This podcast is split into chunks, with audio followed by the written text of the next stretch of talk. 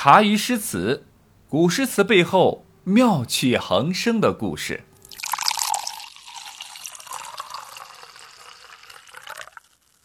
陈子昂一路北上，却始终不得结果。大唐的军队和他诗中给予希望的铁军呢，简直是有天壤之别。陈子昂在寒冷的北方，发出了一次又一次的无尽感慨。这里面呢，既有对盛世的向往，对先贤的仰慕，也有生不逢时、壮志难酬的痛苦。一连几十首诗句应运而生，尽显陈子昂的捍卫风骨。一系列的怀古诗之后，陈子昂意犹未尽，他不甘心啊，他愤愤不平，他捶足顿胸。在数次登临幽州台、数次极目远眺中，一首光耀千年的古诗《登幽州台歌》横空出世。前不见古人，后不见来者，念天地之悠悠，独怆然而涕下。这首极具楚辞风格般的诗句，短短二十二个字。没有一个字和幽州台有关系，在这里只有陈子昂的怀才不遇、寂寞无聊的情绪。这样的情绪语言苍劲奔放，极富感染力。此时的陈子昂心里挥之不去的是无尽的孤独、难言的悲愤和刺骨的失望。陈子昂并不知道，其实上天是公平的。武则天的冷落，武攸宜的怠慢，堵住了陈子昂政治仕途的这扇门，但却将为他打开另一扇窗。这一扇窗，随着一首悲愤并不悲观、失望却不绝望的《登幽州台歌》，便可洗净六朝脂粉，唱响盛唐序音。并能穿越古今，唤起无数共鸣，足以让其千古留名，空前绝后。后人冯至在《咏陈子昂》中写道：“你登上了古老的幽州台，你的四句诗囊括了宇宙，置身于无穷无尽的时空，流下的眼泪也永垂不朽。”公元七百年，回京后的陈子昂以父亲年迈为由，向朝廷提出辞呈。武则天女皇为了彰显她的爱才惜才之心，特意给予优待，同意陈子昂带薪带职回乡，以官供养。也就是说，武则天还是很够意思的啊！本应该是停薪留职，或者是病退退休。但是依然给陈子昂保留了官职，以及还可以不干活照领工资不误。这也说明武则天内心里还是欣赏这个瘦弱的才子的。回到四川老家梓州后，陈子昂在山边建起了茅屋树间，养花除草，种树采药，然后侍奉至亲，写作诗文，过上了田园牧歌般的生活。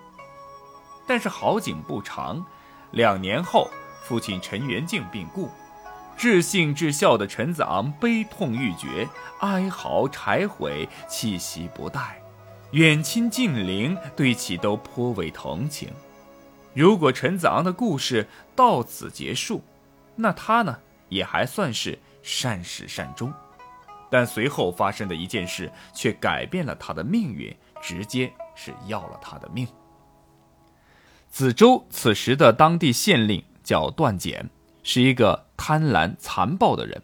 听说陈子昂曾在这个京城为官啊，又是一个富二代，那肯定是赚了不少钱，也肯定很有家底。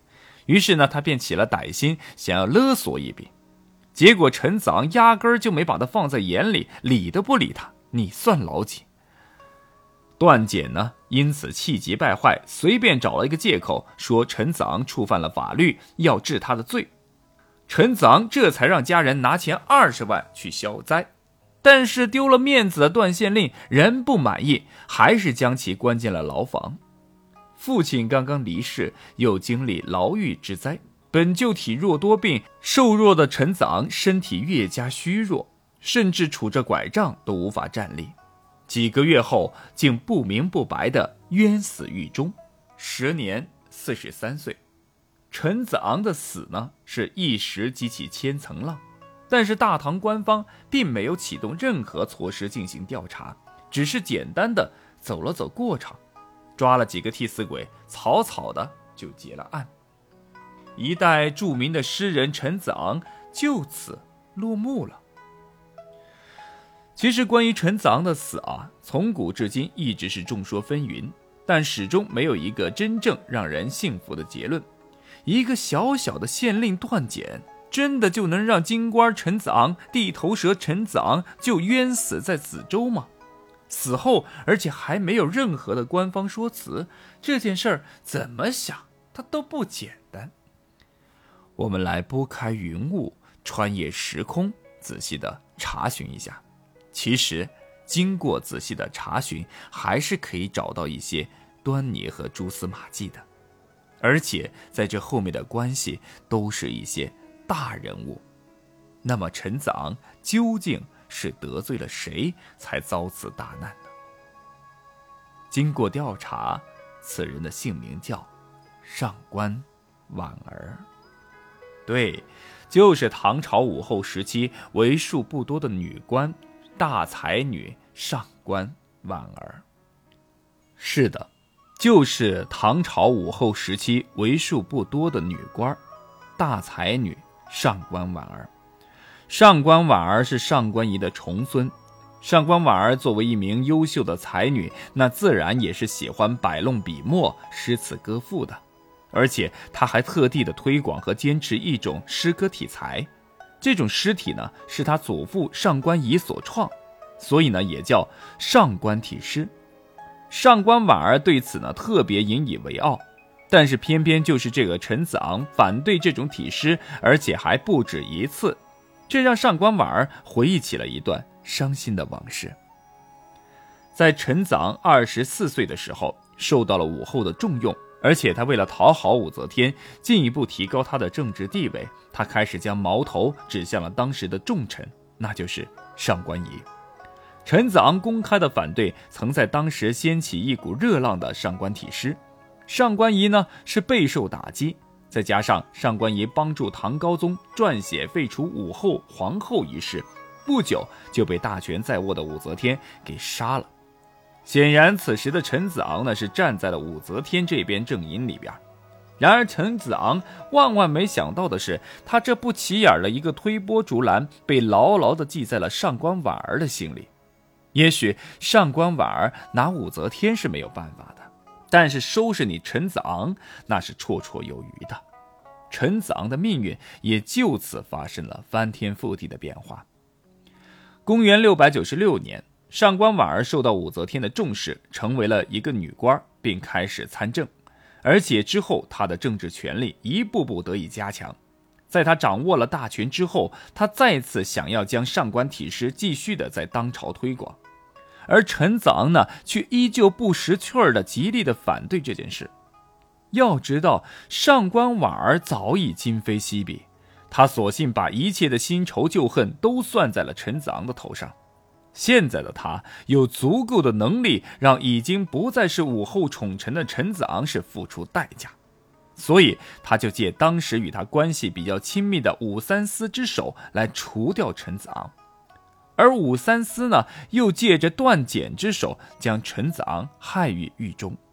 也正因如此，陈子昂冤死后，并未在朝中呢是掀起巨大波浪，也最多就是文坛中人惋惜罢了。陈子昂是初唐著名的诗人，也是唐诗革新的先驱者。其洗濯浮华、刚健质朴的诗风，以及骨气端详、阴晴顿挫、光阴朗练、有金实声的文学主张，影响了整个盛唐。一首《登幽州台歌》是奏响了悲壮慷慨、激昂豪放的时代最强音。杜甫、韩愈等后世文人均对其推崇万分。杜甫说：“公生扬马后，明与日月悬。韩愈说：“国朝盛文章，子昂史高涛。”陈子昂曾任右拾遗，身为谏官。虽知为国谏臣者必死，然而至忠之臣不必死以谏主。每上书言政事，此指切直，且较少书生之言，从不意气用事，眼光长远，思虑周全，既有文学家的着实，又有政治家的远见，这在同时期的文人当中实属少见。只可惜，陈子昂多了一份执念。少了一些贺知章的忍耐与世故，所以与他同年出生的贺知章能多活他一半的岁数出来。陈子昂的一生，他一心一意做魏征，但武则天却不是李世民；他梦想成为郭伟，但武则天却也不是燕昭王。如此，道可以济天下。才可以致尧舜的陈子昂，除了长叹一声，念天地之悠悠，独怆然而涕下，还能再说些什么呢？